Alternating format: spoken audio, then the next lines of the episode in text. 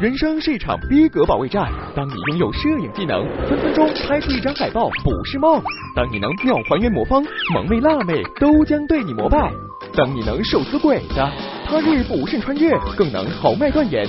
同志们，八年抗战就要开始了！眼见各路酷炫技能纷纷夺人眼球，侃爷我也解锁了一项新技能——高效生活之如何在地铁上优雅的抢座。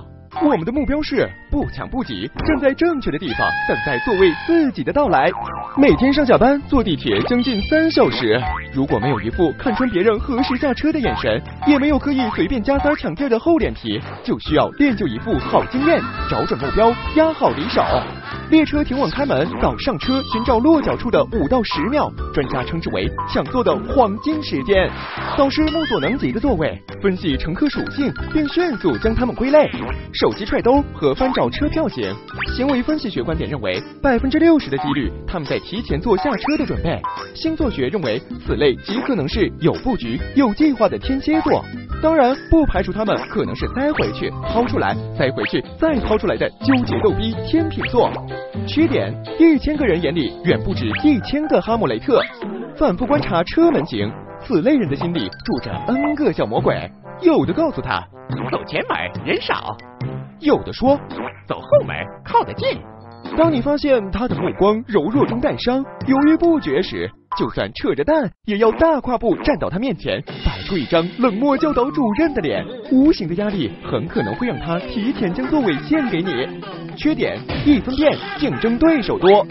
叨叨型，他们大部分是客居他乡，在外流浪的浪人，习惯操着大嗓门问着好友或陌生人：浓么的还差几杆？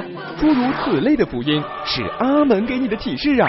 仔细听好他们的站点，耳朵一定要尖，然后低调而又优雅的慢慢移过去。缺点，你可能真係聽唔明我講嘅普通話。侃爷不止一次听到因为争挤公交、地铁不愉快的论调。物质生活发展的同时，有一些东西始终没有跟上步伐。试想，每个人都将经历这一天。当你老了，站不动了，车座旁打盹儿，回忆青春。让座给需要的人，才是人品这棵大树最应该汲取的养分。想了解更多侃爷观点，扫描二维码，侃爷给你答案。下载爱奇艺 APP，观看更多高清视频。